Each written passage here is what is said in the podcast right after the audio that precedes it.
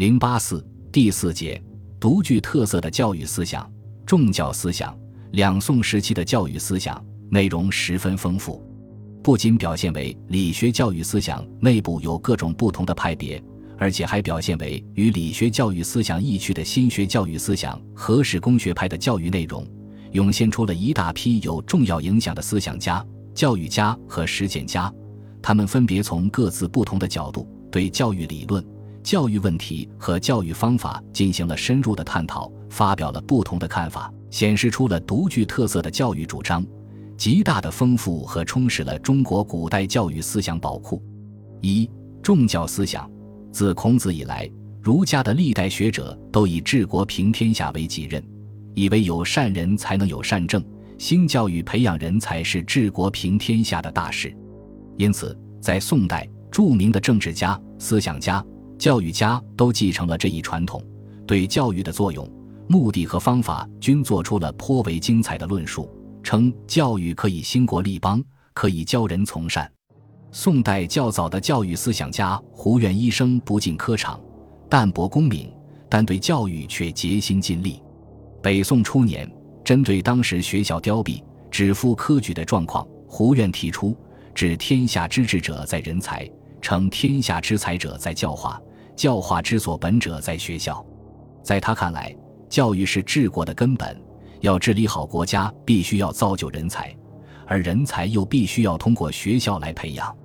因此，只有大力兴办学校，真正以学校来作为培养人才的基地，才能达到明教化、成风俗的目标。所以，必须改变目前科举日益重、学校日益轻的状况，巩固教化之本。为此。他自己共其一生之精力，夙夜勤瘁二十余年，专切学校，始于苏湖，终于太学。出其门者，无虑数千人。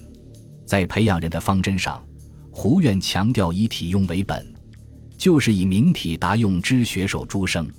他认为，不但要通经，而且要知用。只有明夫圣人体用，才能够以为正教之本。明体的目的在于达用，学而不能用。就无任何意义可言。胡愿在湖州教授时，历经义、治史二斋。治世则一人各知一事，又兼设一事。如治民以安其身，讲武以御其寇，验水以利田，算历以明数事也。这是他明体用之学的必然逻辑，也是针对当时宋王朝政治、经济、军事等现实要求而产生和形成的教育思想。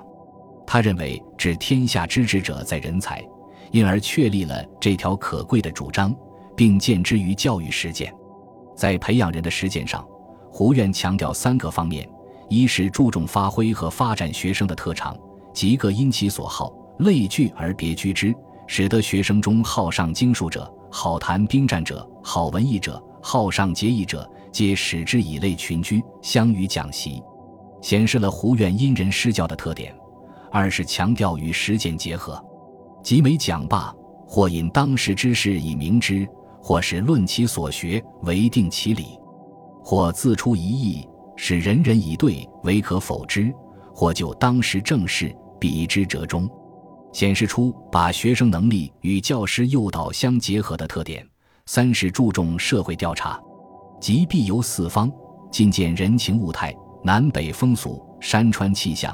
以广其文件，则为有益于学者矣，体现了他重知识来源、重与实际结合的特点。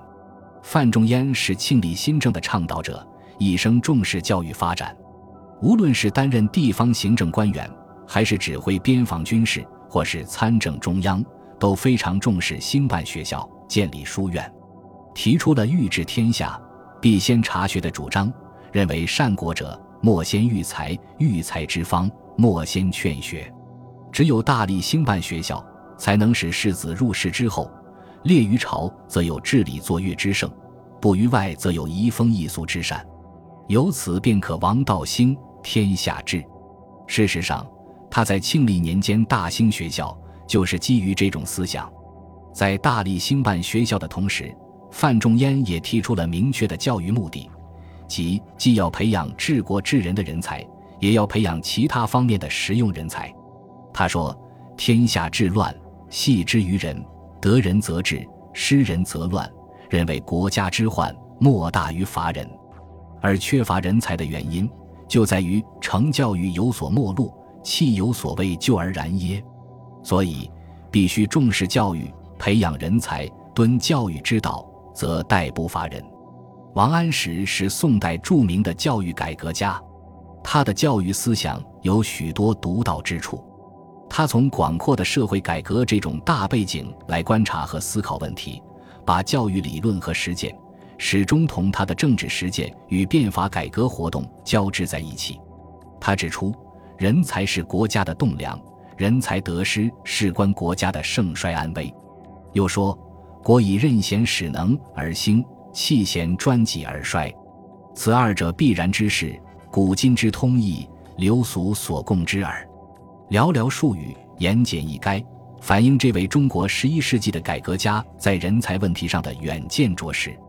正是基于此，王安石十分注重学校的兴办，说：“古之取士，皆本于学校。自先王之则节，教养之法无所本，使虽有美才而无学校之有以成就之，义者之所患也。”并且多次向朝廷呼吁：“天下不可一日而无政教，故学不可一日而亡于天下。”